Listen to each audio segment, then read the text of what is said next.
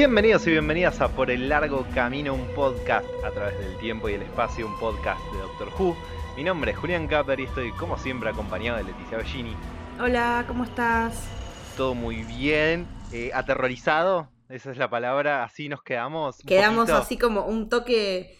Yo más que aterrorizada, me gustaron los momentos creepy del episodio, pero no, no es que, tuve miedo. No, es un capítulo que no trata de asustarte, sino de llevarte a, a ese tipo de historias sin llegar hasta ahí. Estamos hablando del capítulo número 8 de la temporada 12, The Haunting of Villa. ¿Cómo lo decimos? Don, Don Dati, pero. Vila, pero es- en inglés es Vila, es Villa, Vila, es Vila. Vila Dondati. Ok. Yo pensaba que era Diodati, ¿no? el último capítulo antes del doble season finale. Mm, mm. Y Ahora, vamos, cuando vemos el alerta de spoilers, mm, lo debatimos. a hablar un poco. ok. ¿Te gustó el capítulo? Sí, me gustó mucho en el primer visionado y se me cayó bastante en el segundo, sobre todo la primera parte. Pero me gustó toda la, la- la construcción de climas, eh, de suspenso más que de terror. Y la segunda parte fue ya como, bueno, estoy en terreno conocido, a ver, met- metámonos con esto, que es lo que nos importa. ¿A vos qué te pareció? eh, me, me- me fascinó. La, el primer visionado, eh, no tomé notas. No, no paré a tomar notas. Nunca abrí el coso para tomar Mm. notas porque estaba muy metido. Me, me, me, me me abstrajo totalmente el capítulo, me enganchó con lo que estaba intentando construir y lo disfruté. Me parece que, a diferencia del capítulo anterior, que era más Mm. metafórico y que el segundo visionado era necesario, Sí, acá es una hora, 50 minutos de buena televisión. exactamente, sí, sí. Es, es eso, es una buena historia, bien escrita y bien ejecutada, que era lo que nos faltaba. eh, Era como que veníamos rengos, teníamos una, nos faltaba la otra Sí, y ahora acá se empató. El balance fue perfecto y me dio uh, 50 minutos maravillosos de Mm. disfrutar un capítulo de Doctor Who. Lo quise disfrutar como espectador y por eso no tomé notas.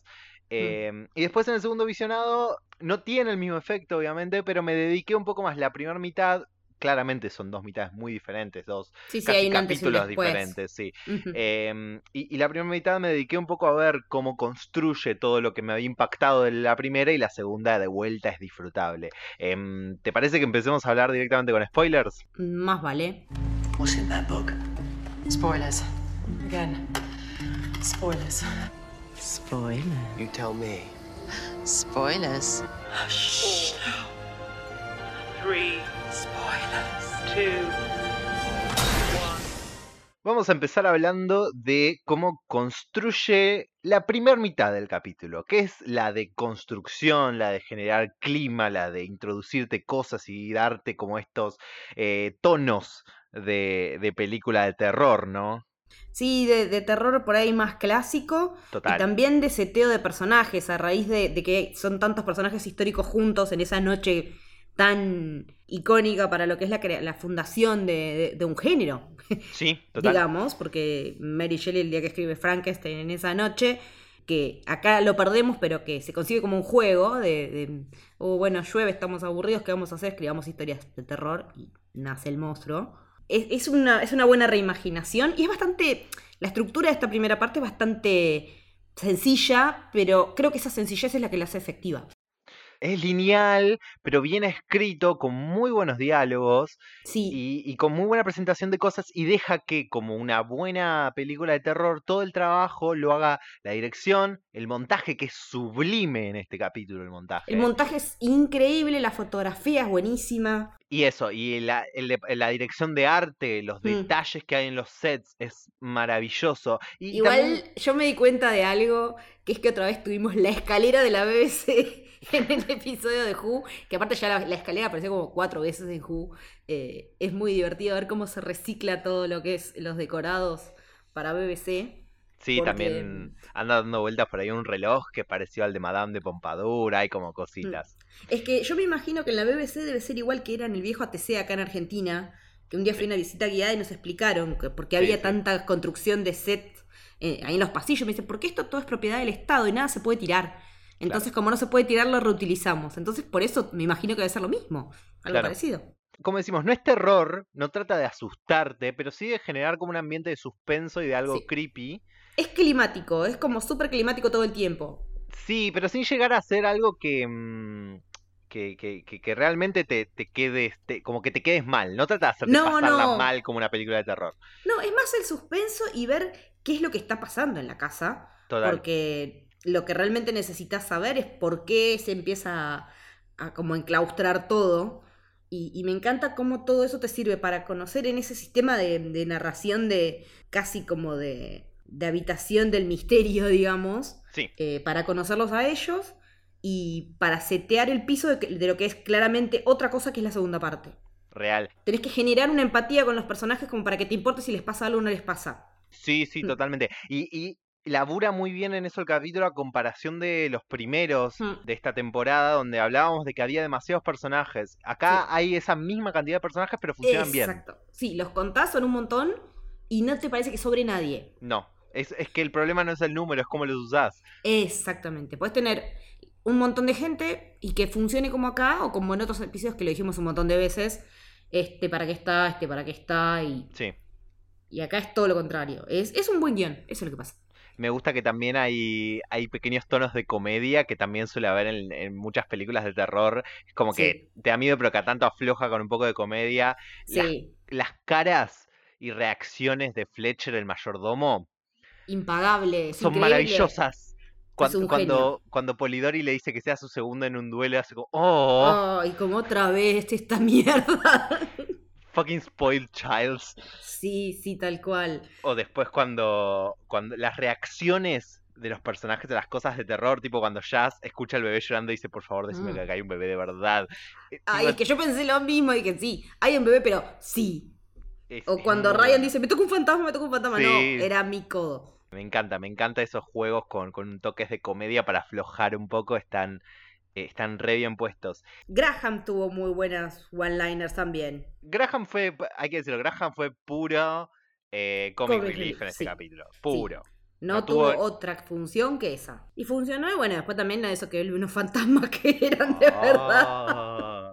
Y, y la cantidad de elementos que utilizan para crear el terror y el- esta, Sí. esta onda de suspenso y creepy, eh, las cosas que se mueven, la manija de la puerta que se trata de Ay, abrir, el jarrón que se rompe.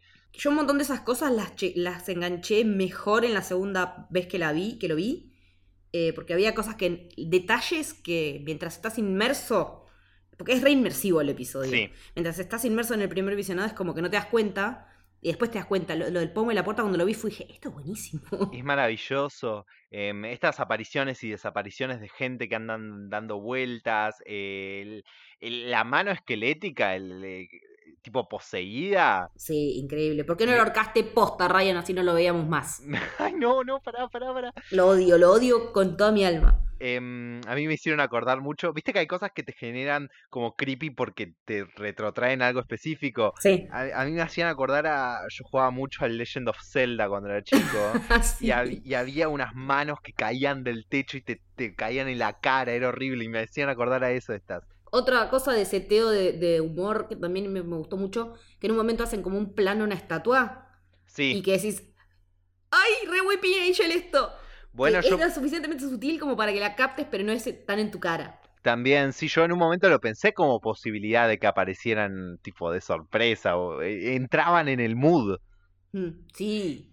Y después, eh, a mí creo que hubo un momento donde tipo hice, tipo se me abrió la boca. Digo, no, que fue cuando, cuando aparece la nena. Ay, tipo mal. que Graham cierra la puerta y un trueno y hay una nena ahí. Sí, sí, y sí. tipo, sí. no me asustó, pero me sorprendió de una Mm. manera que decir, no, esto está buenísimo. Y tuve que ir tipo casi cuadro por cuadro a ver cómo la metían. El montaje y el efecto especial ahí es maravilloso. Es que todos los efectos en este episodio estuvieron re bien. Y después el capítulo también hace referencias a, lo, a la cosa oscura, terrorífica, siniestra, pero a través del diálogo, Sí. que ayudan como a construir el mood y la vibra que tiene el capítulo. Sí, porque van leyendo pasajes de estos mismos escritores también, o Sí. de otros, que eran muy en, ese, en esa onda. Eh, un par de esos fragmentos eh, por ejemplo, como cuando habla el Cyberman, los, los googleé y está re bueno ver qué te aparece con esos comentarios. Sí, sí. Yo son poemas que ya son clásicos. Y también a- lo que decía, al nivel eh, departamento de arte, Hmm. hay un momento donde ellos están caminando, ya cuando la casa está en modo defensa full, que ellos Sí. están caminando por la escalera y el cuadro atrás de ellos es un cuadro en negro, Hmm. Sí, enorme. Tipo, esos detalles en el set son maravillosos y te dan esta, este mood de terror. Sí, sí, eso es realmente inmersivo. No me sale otra palabra para decir porque realmente lo setea todo en esa, en esa onda y lo sostiene muy bien. Ese es el tema. Eh, están 20 minutos, 25 sin parar de construir, porque aparte también te dicen en un momento, che, pero acá falta Shelly. Bueno, Bu- sí, ni... eh". Bueno, es que no, es que se- construye, construye las dos cosas, construye el, el mood, el- la vibra terror, pero también va construyendo la historia al mismo tiempo. Y de repente es como, ah, pará, porque acá hay un misterio, las cosas no están yendo como deberían. Ellos No, esta noche deberían escribir historias para que ella escriba la historia de terror más importante de la historia, Hmm. valga la redundancia.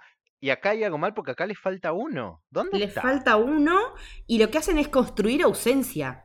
Sí, que esa ausencia pese para que después cuando tenés el reveal es como mucho más choqueante y funciona re bien eso también.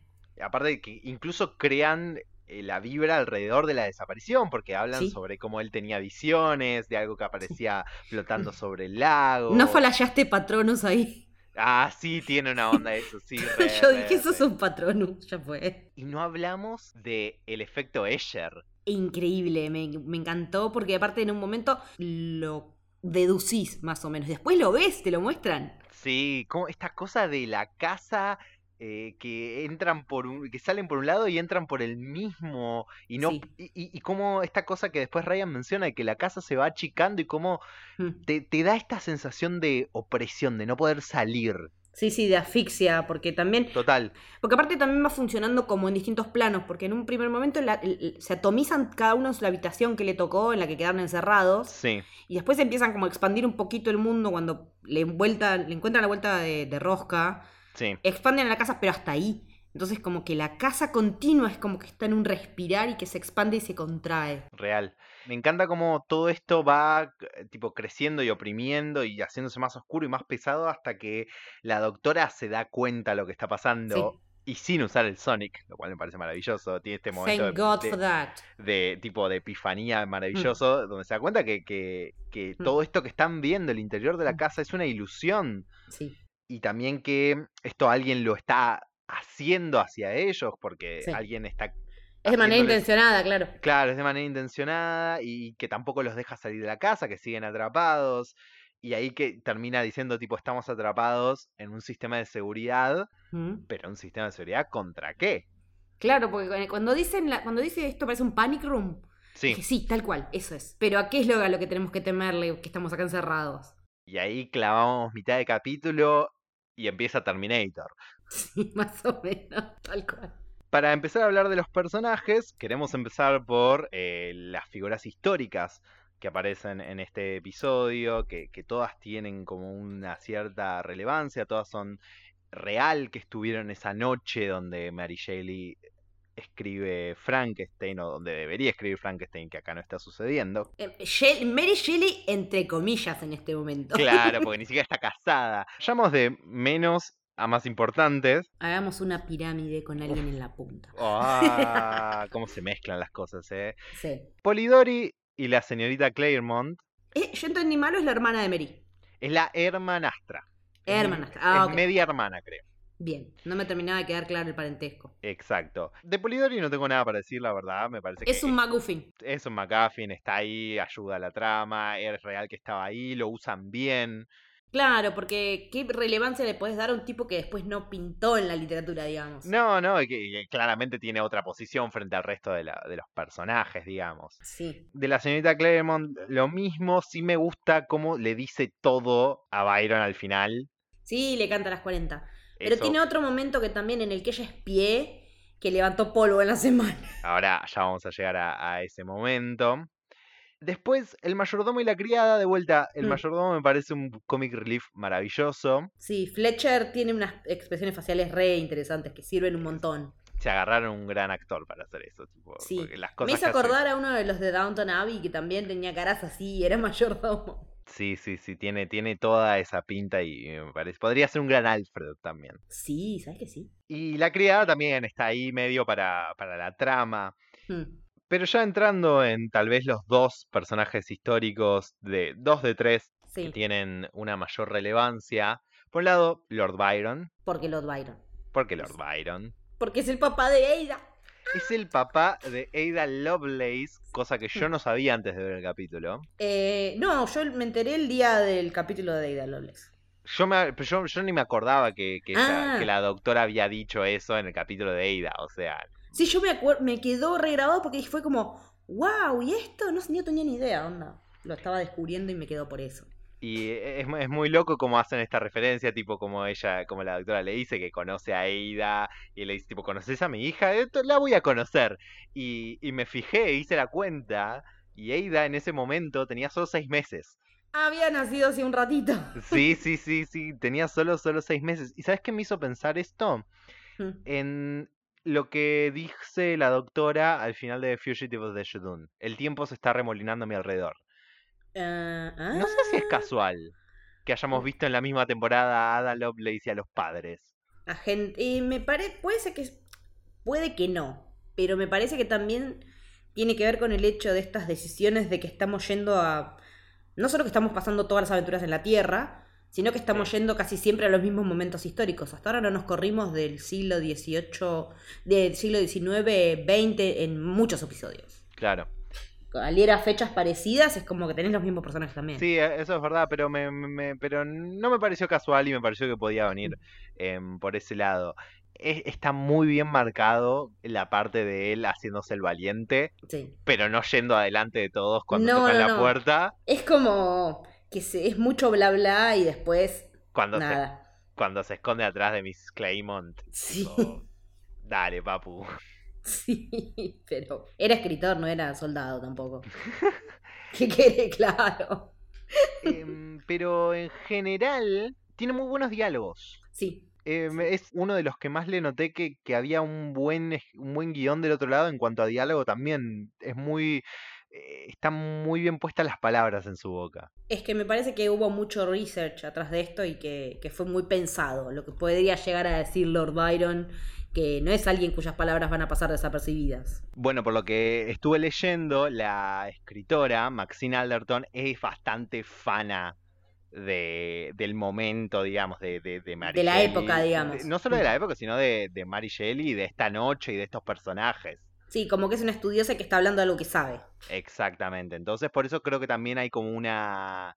Hay un balance entre el protagonismo de cada uno y, una, y un pie bastante. Más allá de que la historia Mm. se corre a un costado de lo que en realidad pasó para contar la historia misma. Claro, que en un primer momento me chocó un poco y después lo entendí. Me pasó y, y eso. que, ta- y- y que también me parece una acertada decisión, porque si no, generalmente los personajes históricos son solo acompañantes de, de la incursión de un alienígena en cierto momento. Sí, Pero sí, sí, tal acá, cual. todo, acá todo se mete de lleno con sus historias. Sí. Y eso es interesante, ver cómo reaccionan ante todo eso. Eso muestra su- sus personalidades, digamos. Sí, porque aparte está bueno conocer la historia atrás de la historia. Esa es la. Sí, El momento de los chismes que te. que es un re buen recurso para contar, para plantearte la situación. real. eh, mm, es, está logradísimo en eso. Estás invertido en estos tipos, entonces querés saber más de su historia al margen de lo que vaya a pasar con la historia del episodio en sí. Real. Entonces me parece que está bueno tener a alguien que sepa de lo que en realidad sucedió para que pueda tanto correrse un costado y a la vez poder basar a, estos personajes en quienes eran. Es que para poder deconstruir la historia tenés que conocerla muy bien. Totalmente. Y en ese, en ese paso, hablemos de la persona que va a resultar ser la más importante de este grupo, Sí.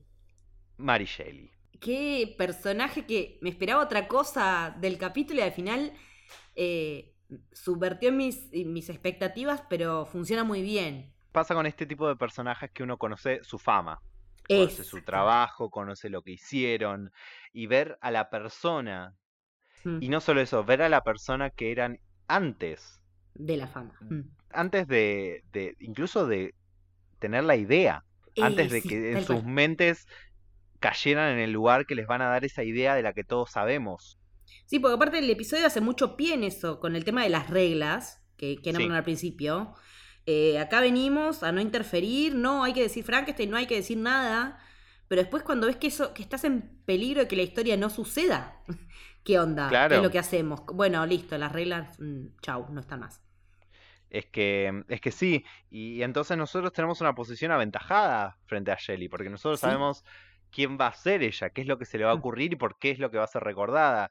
Mm. Y, y a nos- y nos toca corrernos de ese lugar y tratar Mm. de ver a la persona que- detrás de todo eso, detrás de la idea y cómo llega a esa idea, que eso es lo que nos muestra el capítulo. Porque si, siento que si solo nos hubiésemos sentado a mirar cómo ellos, ellos hacen una apuesta y cada uno Mm. escribe una historia y la de ella resulta ser esta historia que iba a ser tan famosa, no es igual de interesante que ponerlos en una situación diferente Mm. donde vamos a ver cómo se genera en esa cabeza la idea de una manera más Eh, explícita.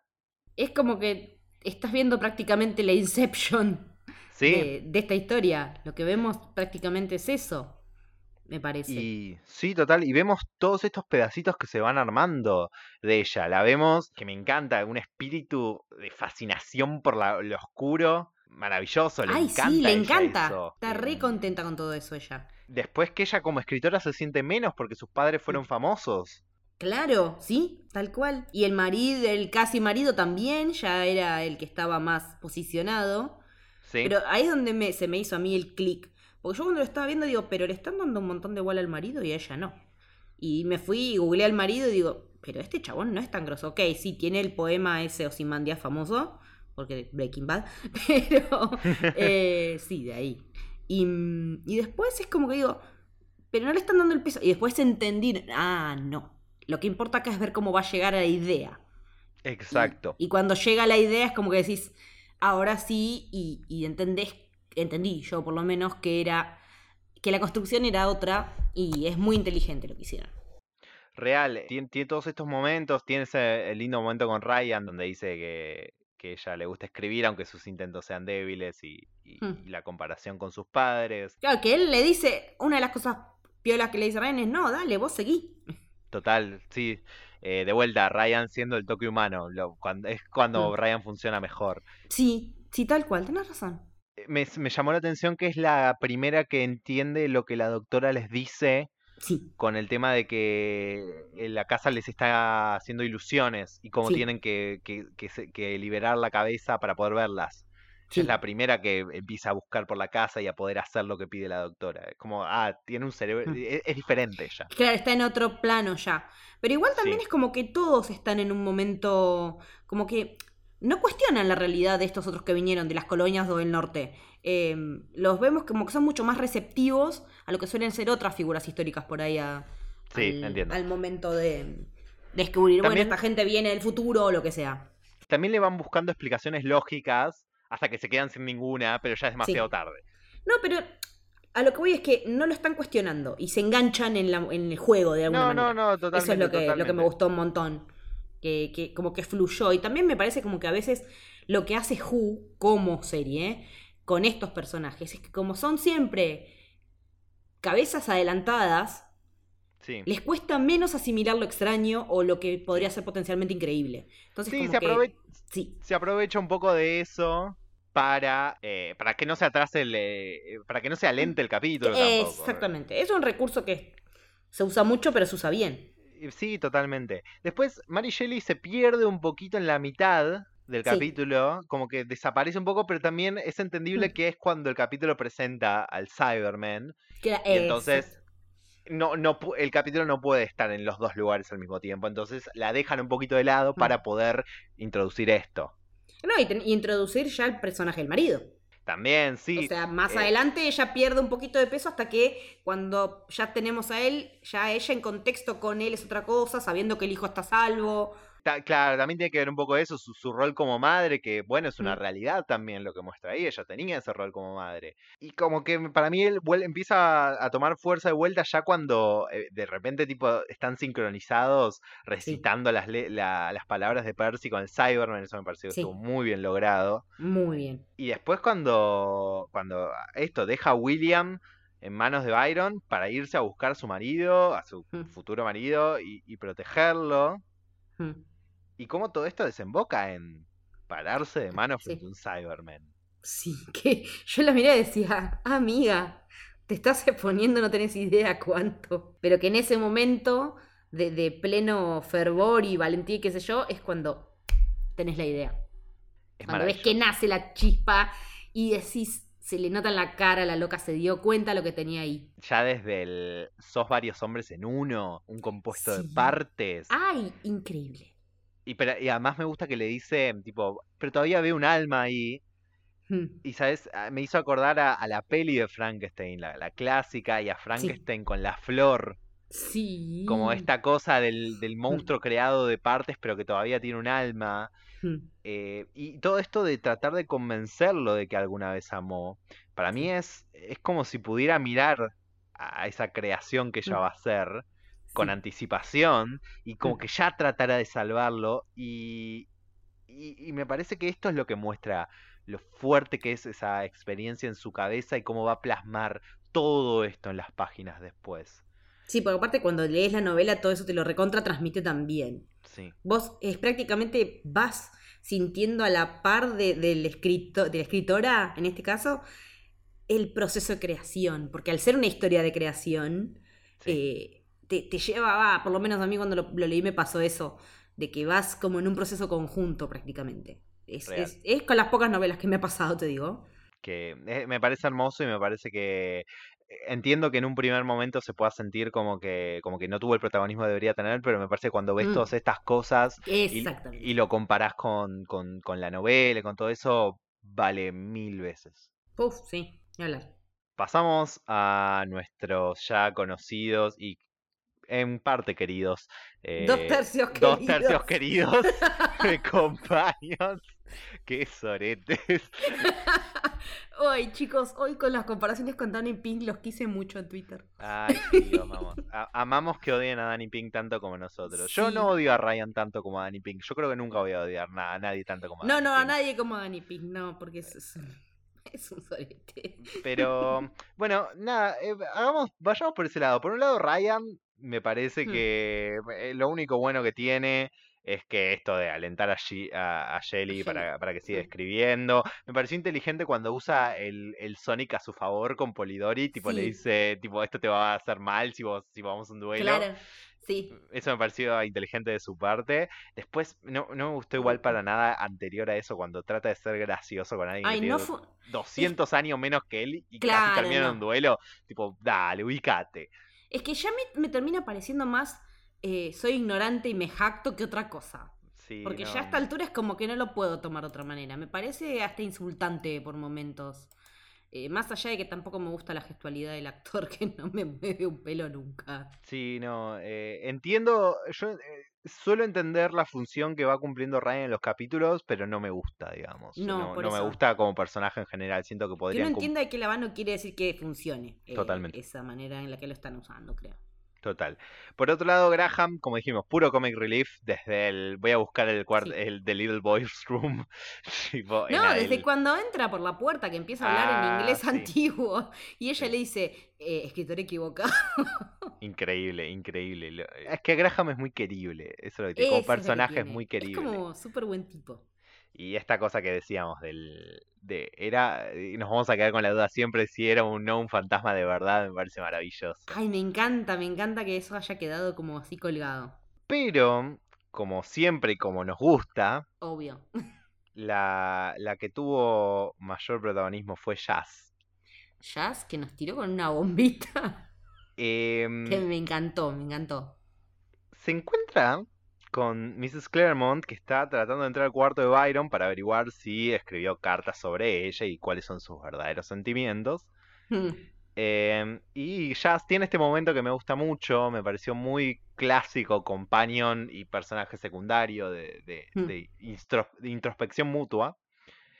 Em, y le dice, en un momento le dice, pero podrías preguntarle. A lo que Claremont le responde, yo ya traté, pero la verdad que cuando me responde es más confuso todavía. Suele pasar. Y Jazz le dice, conozco a alguien así.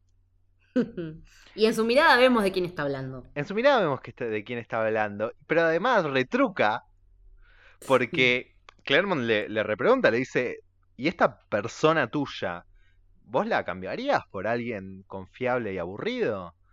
A lo que Mm. Jazz le responde, mi persona, Mm. my person, que me parece importante el detalle, Ay, sí. es un poco diferente. Ay, nos está diciendo que ella fancies the doctor. A ver, Yo lo interpreté así, ¿vos? yo, yo la primera vez que lo vi, totalmente lo interpreté así, me volví loco, me pareció maravilloso. Sí. Es un es un shipeo. e- El shipeo ya doctora Sí. existe desde el momento Desde que el tiempo es tiempo, sí. Eh, yo me acuerdo que viene desde antes que empezara la temporada 11 con el Mm. Make It Gay, You Cowards sobre la doctora, me parece maravilloso. Es que para mí la Doc tiene una vibra muy así. Ella, eh, se supone que los, los Time Lords están más allá. de Sí, esas como que, sí, como que los, los supera en esas, esas mundaneces. Claro. De todos modos, cuando lo volví a ver, me di cuenta un poco que es algo que está planteado de una forma que, aunque te da esa sensación, Sí. está muy dejado para que la BBC salga y diga, no, no es de, no es, no es de, no es de esa forma, no, es de una no es, no es romántico, no. Esto no ¿cómo- es gay, no, ni. No, no es, no es romántico, es una amistad muy profunda nada más, van a decir. Mm, sí. Em, cosa que no, que no creemos, pero además los No. hijos de Mil nos dieron pruebas esta semana, porque si no se enteraron, Esto es terrible, chicos, por Dios. Busquen en Twitter que lo van a encontrar. hubo un tuit al respecto de esto que Mm. estamos hablando, de oficial de la BBC, Sí, sí, oficial. Oficial Sí, y luego sí, eliminado.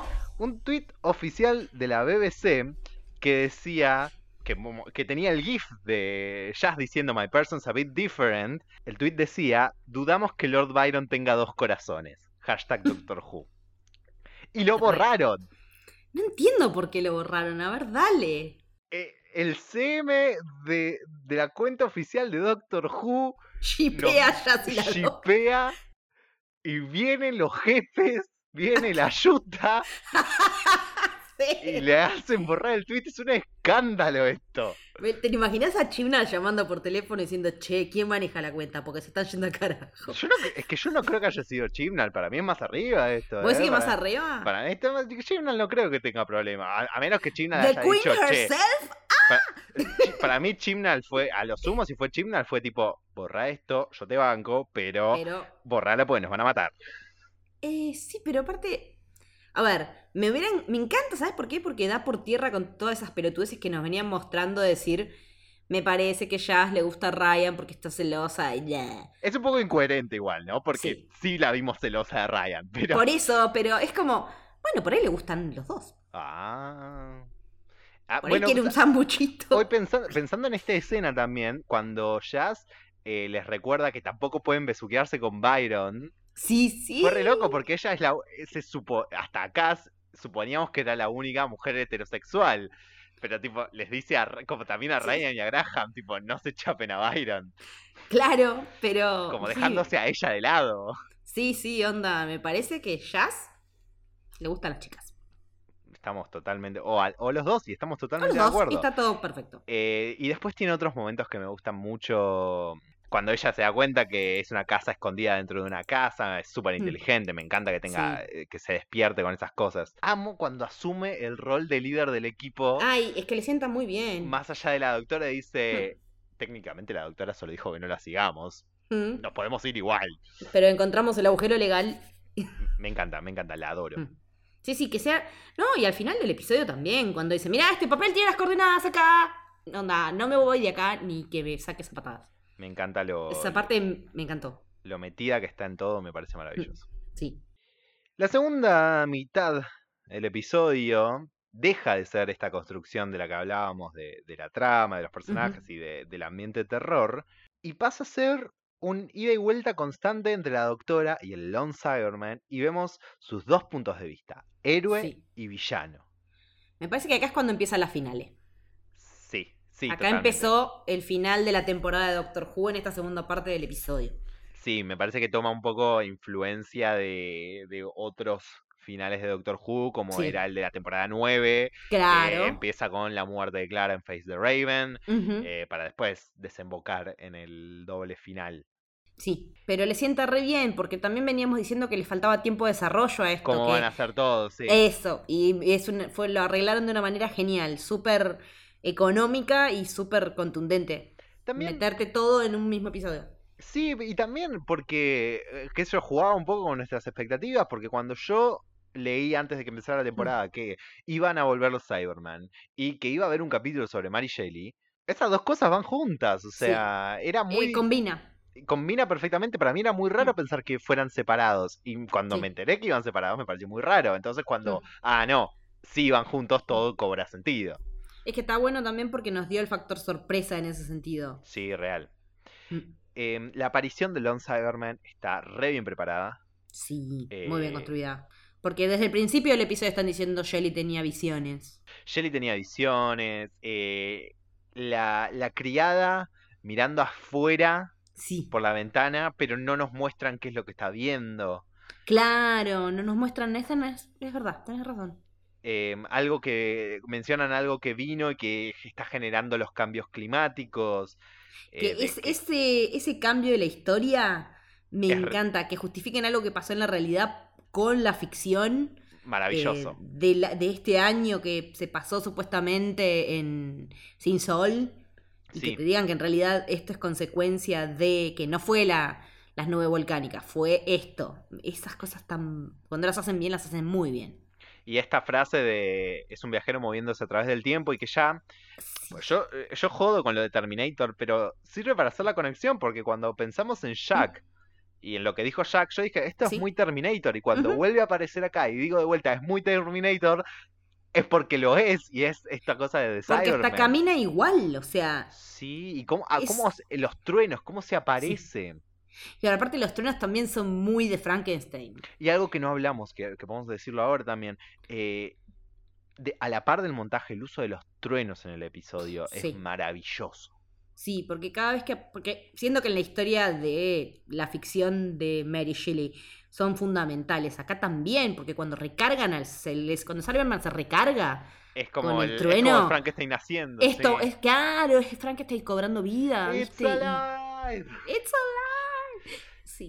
Sí. Eh, No puedo creer buena- que hay una historia de hace tantos años nos dé memes, boludo. Qué, qué- qué buena película. Por favor, si nunca vieron la película clásica de, de Frankenstein, vayan a verla. Es la versión de 1931. Vayan y véanla porque es una maravilla. Sí. Y de pronto, ahí está. Es Sí. The Lone Cyberman, la advertencia de Jack. Lo, lo que tememos, lo que tememos. Los, ¿Viste que los compañeros están como re pendientes de lo que les dijo Jack? Insiste el capítulo a través de ellos en recordarte exactamente lo que Jack dijo. Sí, es palabra por palabra, textual todo. Y es porque va a ser importante para el conflicto en un ratito. Sí. Eh, está muy bien seteado desde ese lado. O sea, primero que les da un Mm. buen peso a ellos como, che, estamos pendientes de esto. Claro, esto sabemos que es importante, entonces le damos bola. Y que también es medio como que les calienta cuando ella no les da pelota tampoco. Total. Pero además esta cosa de, bueno, recordemos esto que dijo Jack de que no hay que darle lo que él quiere porque va a ser importante en un ratito. Sí. Me gusta el seteo de nunca vimos, nunca vi uno como este. Está como sin terminar. Mm. Claro, está como. No, viene de una guerra, es la sensación que a mí me da más. Eh, que ella dice esto. Ella dice, nunca vi uno como este, está como sin terminar. Ah, ella lo dice, ¿no? Ella dice eso. eh, que, pero sí, se nota que también es como que viene de una guerra. Pero a la vez funciona en el sentido de que nosotros le vemos la cara. Y nunca vimos un Cyberman funcionando donde se le vea parte de la cara. No, y vemos la, vemos las cicatrices que tiene. ahora eh, Me doy cuenta de algo. Es el inverso de Terminator. Claro, es humano por dentro y metal por y, fuera. y tiene la cara ¡Ah! partida como Terminator, que le vemos el cráneo Sí. metálico, a él le vemos la cara humana detrás de lo metálico. Uh, no me había dado cuenta de eso, qué piola. No, yo más que, claro, yo no me fui a eso, yo me fui a que También sí eh, tiene, es medio como eso, sí. Al Crown Dome. Y, y bueno, y nos van seteando todas estas cosas de que él está preguntando por un guardián, qué carajo será el guardián.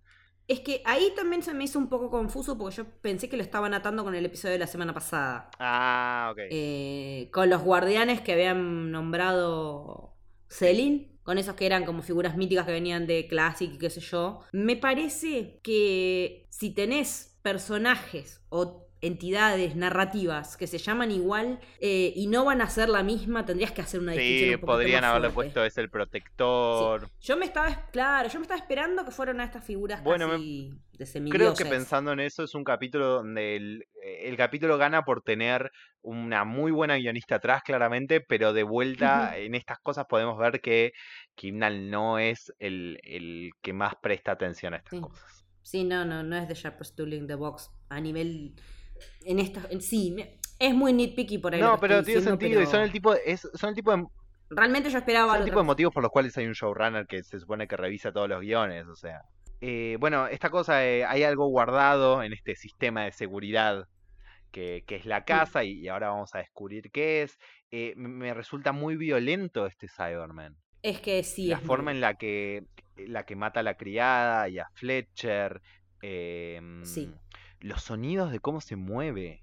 Sí, es que es como que suena como que está oxidado. Sucio. El diseño de sonido de este capítulo es maravilloso. Sí, sí, muy bien construido. Pero también, y tiene que ver para mí con que sea tan violento, tiene sentimientos. Claro, en un momento ya le dice: todavía no tenés el inhibidor. ¿What? Es como que. ¡Súper cruel! Pero, él, pero es que es algo que nosotros vimos como algo cruel. De Sí. sacarle el inhibidor a un Cyberman. Sí. Y acá vemos, para mí, la mejor ciencia ficción Hmm, sale de preguntas, sale de ¿y qué pasa si? Totalmente. Y entonces acá es como ¿y qué pasa si hay alguien tan horroroso, Hmm. tan malvado, tan cruel, que le sacamos el, que es un Cyberman, le sacamos el inhibidor Y es peor. y no, y no le explota el cerebro? Hmm. ¿Qué tal si usa el Cyberman a su favor por esta forma de ser? Eh, y me parece, me parece una vuelta de tuerca en los Cybermen. Sí.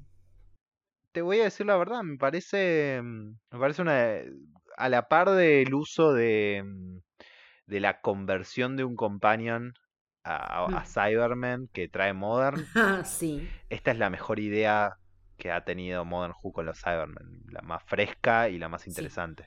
Pero me parece que todas las reversiones que van haciendo los Cybermen se van superando también. Es como que siempre son personajes que se prestan, a un- que abren mucho el juego. Porque el cómo sí o qué hacemos si a un Cyberman ta ta ta, siempre te da buenas posibilidades de juego. Sí, sí, sí, sí, sí. Yo creo que, Más Yo- con estos Cybermen que sabemos que fueron personas. total, yo creo que creo que Moffat lo pierde un poco en, en sus primeras temporadas, pero Sí. lo, pero después lo paga Sí, con su final que es ah, es todo. Sí. Em, otro concepto maravilloso, o muy interesante, que meten de la- a la mano de este Cyberman es Mm. el Cyberium. Me encantó. Y me encantó el flashback en el que nos enteramos cómo le llega a Shelly el Cyberium. Maravilloso. es un elemento nuevo que, que sirve un montón para. A ver, desde la explicación de cómo llegó ahí todo. Sí, y, y- y también que no, no por esto deja de ser. em, deja de ser posible. O sea, es como. Mm. Ah, claro, re, re te creo que los Cybermen iban a tener una inteligencia artificial cuasi líquida que contiene todo el conocimiento de ellos y su futuro. Porque eso también es de Terminator. eh, que también es de Terminator. Sí. Eh, pero, pero suena muy ellos también, muy probable y, y es Mm. interesante y a la vez pega con ellos y me parece que está re bien puesto. Pero aparte me encanta que el Cyberium tenga ese criterio propio y que no quiera. Sí. Que por lo que vi, por lo que entendí, en realidad es como que está programado para no como- ser, para no dejarse atrapar por el Lone Cyberman. Sí, tiene una conciencia, entiende lo, que es, lo que es mejor, lo que es peor. Sí, se siente a Eh, gusto en un host o en otro. Total. Sería, yo supongo, y sería interesante que eso entre en juego en, en los próximos dos capítulos, que, que tal vez de alguna manera lo, lo, lo escuchemos hablar o algo. Se siente como un concepto todavía, que todavía tiene un poquito más para explotar en los Sí, sí, capítulos. totalmente. Sí, de una. Y después, nada, los últimos, las últimas cosas que va mostrando este Cyberman sobre su, su personalidad, esta cosa de que. Y, y que también son otras pistas a, a lo que vamos a ver en los próximos capítulos. Sí. Ma- Me Mate- encanta que, que intenten decirnos como que lo quieren humanizar y que después, ¿sabes qué? No. Sí. es Eso está bueno. buenísimo. Porque ya vimos un montón de Cybermen humanizados. Ya sabemos lo que pasa cuando le sacas el inhibidor o lo que sea. Cuando tenés uno que está disfrutando eso. ¿Qué Total. onda? Total. es lo que me pegó. Y La explicación que... que, da de por qué no mató al bebé es buenísima. Y sí, lo es. Y, y para mí es super. Y en, en eso es cuando se vuelve superador a, a los Cybermen capaz de la era Russell T. Davis. Como yo, lo di- yo ya lo dije un montón de veces, para mí el Cyberman de la era Russell T. Davis es muy parecido a un Dalek. Y a mí no, personalmente no, no me gusta tanto eso. Me gusta más cuando el problema pasa porque hay un humano adentro. Eh, y acá eso está usado de una manera nueva y maravillosa. Sí, sí, tal cual. Y, y nos queda hablar solamente de eh, nuestra doctora de 13, que mm, para mí en la primera mitad del episodio es más una guía. Sí. Eh, Es que nos ayuda a navegar todo este quilombo, digamos. vas viendo cómo trata de resolverlo y a través de ella vas entendiendo lo que pasa. Clásico, pero Sí, clásico y- Perfectivo. Perfectivo, cl- totalmente. Eh, me gustan cosas como eh, esta, como, como lame el hueso, me parece maravilloso. Eso es muy doctor. Me encanta que haga cosas así y que, ok, sí, después lo lee con el Sonic. Pero ella deduce todo, de qué, se, de qué sí lo Sí. es. Me encanta. Y me encanta sus, sus idas y vueltas con Byron, como lo deja pasar un poco cuando lo necesita y después lo corre. Me parece que ese ida y vuelta está muy bien dado. Igual me encanta cómo le está frenando el carro todo el tiempo. Me- es maravilloso, por eso te digo, cuando lo, Mm. cuando lo deja avanzar un poquito cuando necesita, cuando necesita información, Sí, después cuando le, se le acorta la cincha. Mm. sí. Eh, Ah, lo del Psychic al principio estuvo re bueno. sí, el Psychic necesita un secado. Porque yo le di otra interpretación en un primer momento. Después se entiende que el Psychic no funcionaba por lo que estaba pasando en la casa. Claro. Yo lo que pensé fue, bueno, en realidad está con toda esta gente grosa a la que el Psychic no le afecta. Es Sí, como cuando no te pensé. afectan los poderes Jedi porque tenés Pensé una mente superior. Pensé bueno, lo mismo, pensé lo Pensé mismo. en eso y después que lo destruyan eso para decirte, no, en realidad pasaba tal otra cosa, estuvo re bueno también. Sí, y después es su momento de, de epifanía cuando se está dando cuenta de lo que pasa en la casa, justo antes de que Mm. aparezca el Cyberman, me pareció súper doctorish, me pareció que ella está muy en el personaje ya, me parece que lo, lo maneja como quiere ya, y, Sí. y siento que todo lo que hace para mí ya se siente como la doctora, y eso me, me hace muy bien, Y en este episodio yo lo sentí más todavía que en otros. totalmente. En este tuvo muchas salidas. Cuando se prueba el casquito y dice, después me lo, bueno, me lo voy a quedar porque la verdad me queda bárbaro. Maravilloso. Esas cosas eh, son muy doctor. Tiene un par de salidas muy quirky en Sí. este episodio que por ahí no estaba teniendo tantas todas juntas. Entonces acá como que vimos varias en un... Como que ya es, le tiene el, el- ya, ya tiene el- al personaje hecho propio de alguna Total, manera. exactamente. Y es para mí en la segunda mitad del capítulo cuando brilla, pero fuerte. Sí, porque aparte también tenemos por fin algo que todavía no habíamos tenido, que es a The Doctor dando un speech sobre lo que implica ser The Doctor. Ahora, ahora vamos a llegar a eso. Me parece también que vemos eh, a la doctora. Me parece que fuimos viendo sus encuentros con villanos fuertes clásicos Mm. ir creciendo. La vimos con un Dalek en Resolution, donde todavía no Mm. se encontraba muy bien, todo el, guion, todo todavía estaba medio por ahí. Sí, pero ahí- aparte, no sé si por ahí ya lo dijimos o no, como que fue la regeneración que más le costó encontrarse la vuelta. Sí, es que lo fue. Estuvo una Em, temporada entera no sintiéndose a gusto. Después con The Master ya la vimos más cómoda. Mm. eh, ese encuentro en la Torre Eiffel me parece que ya tenía estos Sí, tintes. Ya tenía esa impronta, sí. Pero acá, de frente al Cyberman, es cuando realmente la vemos cara a cara, enfrentada con un enemigo mortal para ella. Mm.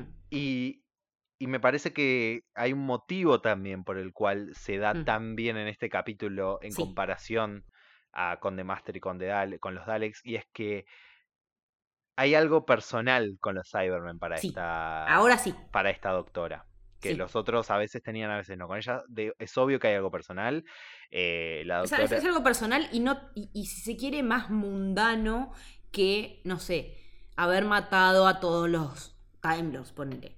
Es algo por ahí más chiquito, pero no por eso menos eh, significativo en la vida del doctor. es, es muy personal. Y es que cuando les dice, tengo que ir solo a buscarlo. eh, Y les explica, tipo, humanos como ustedes convertidos en cáscaras vacías y sin alma, sin sentimientos, sin control y sin vuelta atrás. No voy a volver a perder a nadie de esta forma. Es que aparte lo dice con una determinación. Jodie se. Jodie se Hmm. come el personaje acá y no es lo Sí. mejor que. Y ni siquiera esto es lo mejor que hace en este capítulo. Ni siquiera es lo mejor, tal cual. Y uno, y, y uno, si vio Classic Who, primero puede pensar en Aldrich, que muere en una historia de Cyberpunk, que muere por culpa de ellos. Pero más que nada, piensa Sí. en Bill. Yo Sí. automáticamente pensé en Bill. también, automática- sí. Automáticamente me dieron ganas de llorar, como me están dando ganas de llorar en este momento. Ay, vos Em, con tu, thirty- tu 12 y tus companions. Es que. Y es que 12, la última regeneración antes de esta, Mm. perdió. No solo se murió por los Cybermen, sino que perdió a su companion por su culpa. Y más allá de que Sí, Bill se haya salvado, sí. cosa que él no sabe. No. Incluso, por, incluso aunque se la encuentre Mm. en Twice Upon a Time, ella, él no sabe que ella tuvo una vida después de él, porque Sí. la, la ve y se entera que está muerta, que es un recuerdo en Mm. Twice Upon a Time. Eh, él la perdió a los Cybermen. Él Mm. la perdió, ella convirtiéndose en un Cyberman y él no pudiendo salvarla. Sí. No pudiendo ganar. no pudiendo ganar. Entonces, no, para mí lo que hace este momento es setearte el nivel. De dónde están las cosas para ella con los Cybermen. Exactamente, tal cual. No, no hubo botón de reset en este sentido. No, no. Acá y, no, no. y, y con los Cybermen no hay paciencia y no hay chances. eh, Casi te diría que ahora está peor con los Cybermen que con los Daleks. real que sí. Y, y- tiene sentido. Cuando pensás en lo que pasó hace ¿Mm? nada para ella, tiene sentido. Sí, Eh, tal cual, porque para nosotros pasaron años, para ella no. O, o sí o no, pero. No, no me da la sensación, ¿eh?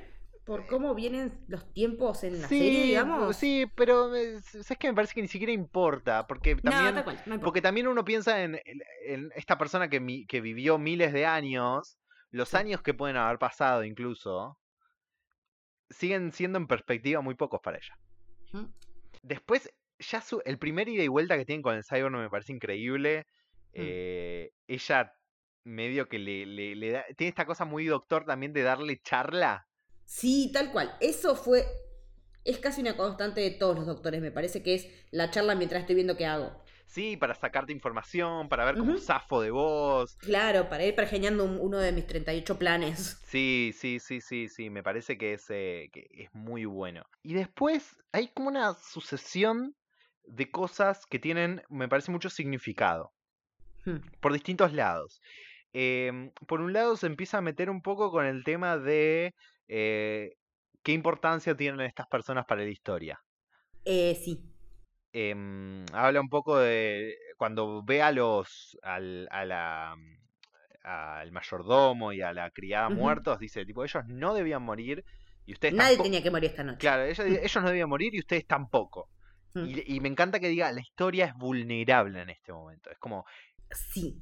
Estamos Como que hay un montón de cosas que no van a pasar si no pasa esto. estamos al borde de ¿Mm? un momento que podría cambiar la historia. Es peligroso esto. Hmm. Eh, incluso en este sentido que la historia ya se tuvo una divergencia Sí, que ella está tratando de volver a encaminar. sí, Si sale mal, todo se puede ir al carajo. sí. Y a la par de eso, tiene toda esta cosa de, bueno, ¿qué pasa con lo que dijo Jack? Que, ah, exacto. Pero es como que en un momento ella. Ella me parece que está todo el tiempo consciente de lo que dijo Jack y que Sí. implica Sí, no hacerlo. Por más que los otros le estén explotando la cabeza con que lo que dijo Jack, lo que dijo Jack. Sí. Ella, está, Eh, ella está pensando sí. dos pasos adelante. Ella está adelantada, sí.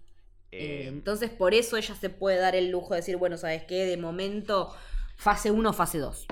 y, y- y- y el lujo de decirles, de tratar de dejarles en claro a su manera, porque de vuelta Mm. no es la más expresiva, no es la mejor para expresarse con sus companions, Hmm, eh, decirles, Jack no está acá ahora. ¿No? Eh, Jack no, Jack cuando le, Jack, cuando les dice Jack no está acá ahora luchando contra eso en esta casa, les está diciendo, yo sé lo que dijo Jack, Sí. pero Jack no sabía esto. Pero mi urgencia ahora es otra. Y, y creo que uno entiende que la advertencia de Jack fue en buena fe Que- Sí. Y que la doctora sabe eso, pero sabe que también acá hay algo importante que tienen que proteger. Hmm. Y no solo eso, hay algo que los compañeros no saben y que la doctora sí. Porque los compañeros no conocen a Jack.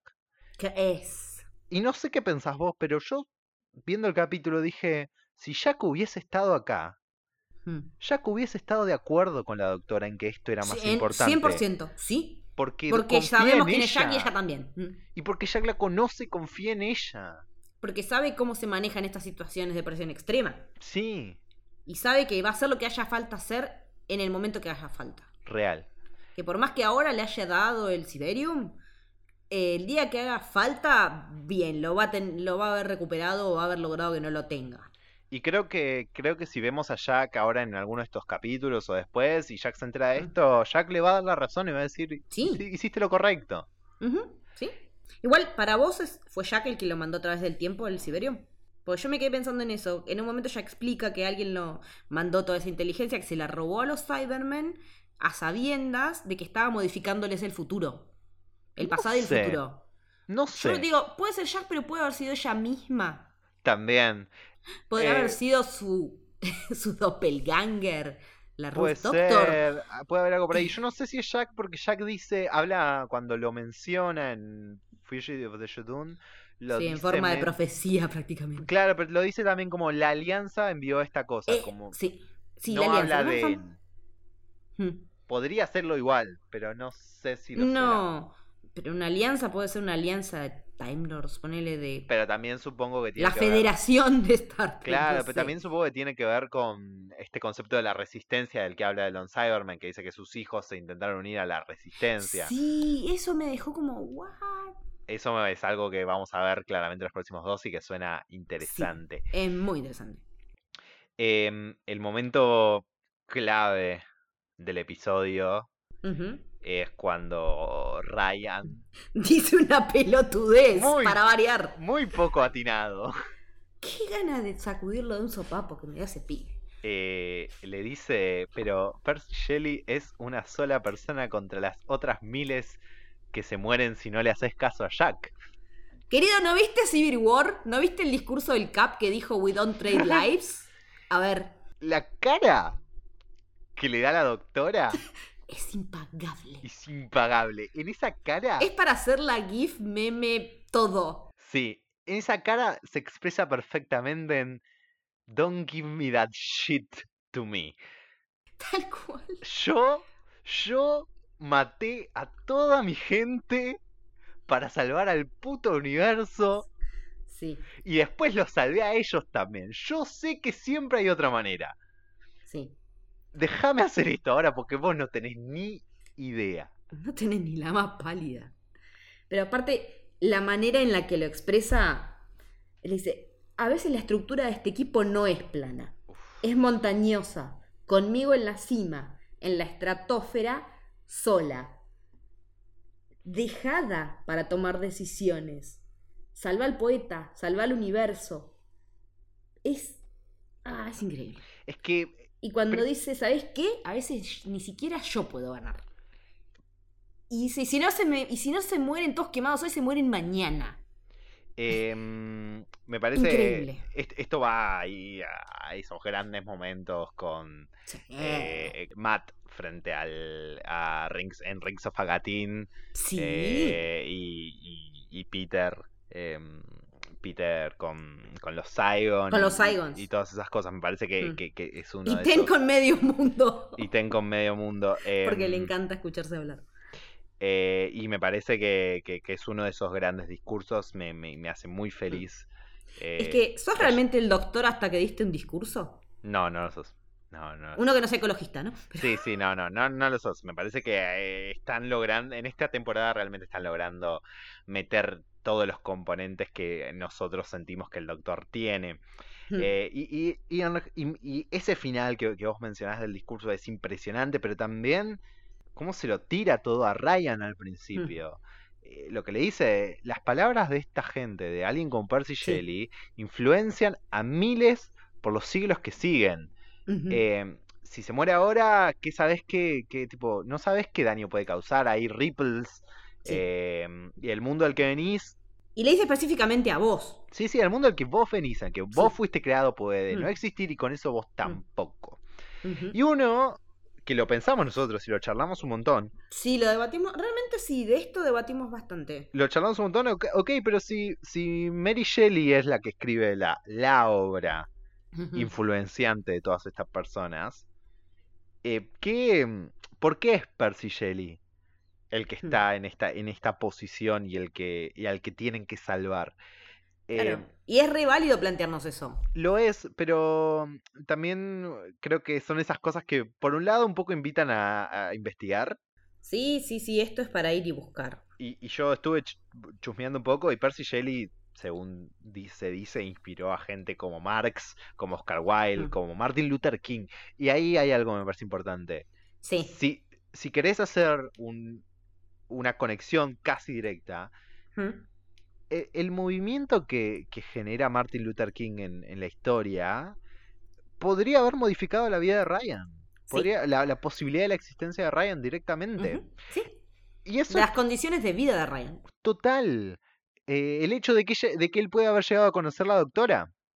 Sí, todo. Que esté ahí parado. Y a la par me parece que, eh, que si no querés buscar todo esto, Si no querés trazar estas conexiones, funciona igual porque... Exacto. No hace falta, falta irse por las tangentes, digamos. No, porque uno tiene que también pensar en, esto de lo- del ripple effect.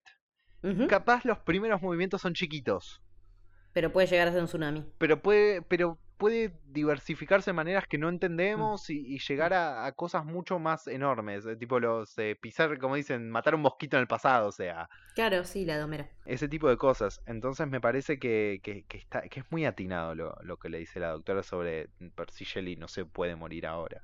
Sí. Eh, y también un poco esto de gente ya se murió esta noche y no, no tiene que seguir Mm. pasando. Esta historia ya cambió demasiado y no podemos dejar que cambie más que esto. Sí. Está bueno que tomen registro de esas dos pequeñas muertes también. Sí. Y al, al final del discurso, para mí lo que le da el toque después de ese a veces yo tampoco puedo ganar, Hmm. es Shelley, Percy Shelley diciéndole, por favor ayúdame. Ay, sí. Y ahí es, es la doctora frente a un paciente. Tal cual. No puede no salvarlo. Hmm. Nada, después de eso queda el, el clímax del episodio donde, donde tiene esta pelea medio por el Cyberium.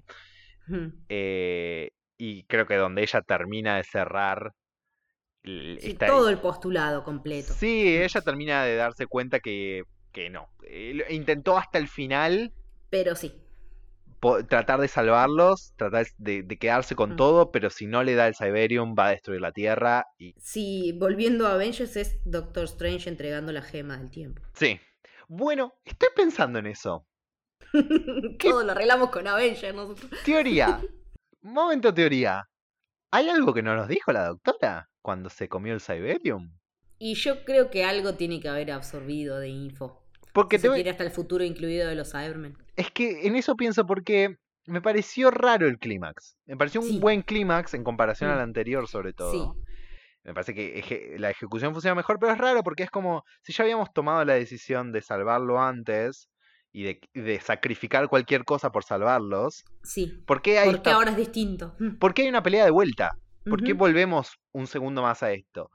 Y me parece que, que, que incluye en esto que ella dice del plan de, bueno, arreglar el lío que hice en el paso 1, Hmm. hay, un, hay algo más que no nos dijo de cuando ella absorbió el Cyberium. Totalmente, no lo había pensado y está re bueno. Y el episodio termina con la narración ¿Mm? de Lord Byron sobre su poema She Was the Universe, muy atinado. Sí, es, sí, es lo que decíamos hoy, de que es- esto lo hizo alguien que quiere mucho esta historia, estos personajes. Totalmente, me parece que el uso en general de, de cada elemento histórico estuvo, estuvo muy bien metido y me parece que mm, como conclusión medio final, me parece que ese, más allá de que capaz en un segundo visionado pueda caerse un poco o, o todo eso, me parece que es eh, a la par de Tesla el episodio más sólido de, de la temporada. Me parece que todo lo que intenta hacer lo hace muy bien Sí, sí, está Y- muy bien logrado y es muy parejo. y aprovecha a construir mucho sobre, sobre la doctora, sobre todo, y eso estuvo buenísimo. Sí, sí, sí, porque aparte era de lo que nos veníamos quejando en su momento que no estaba pasando. Total. Así que, más allá de que haya esos desconectes raros, cuando conecta está muy bien todo eh, eh, el, el encadenado, digamos. Muy de acuerdo. Hasta acá este episodio de Por el Largo Camino. Ya falta poco para terminar la temporada número 12. Leti, ¿por dónde podemos encontrarte? Eh, me pueden encontrar tanto en Twitter como en Instagram en Leticia-Haller. ¿Y a vos, Juli? A mí me encuentran en arroba Julián Caper en Twitter, Caper con K, y en arroba Julián Caper bajo en Instagram. Al podcast lo encuentran como arroba Largo Camino Pod en ambas redes. Gracias por haber viajado con nosotros nuevamente y por estar ahí del otro lado. Chao.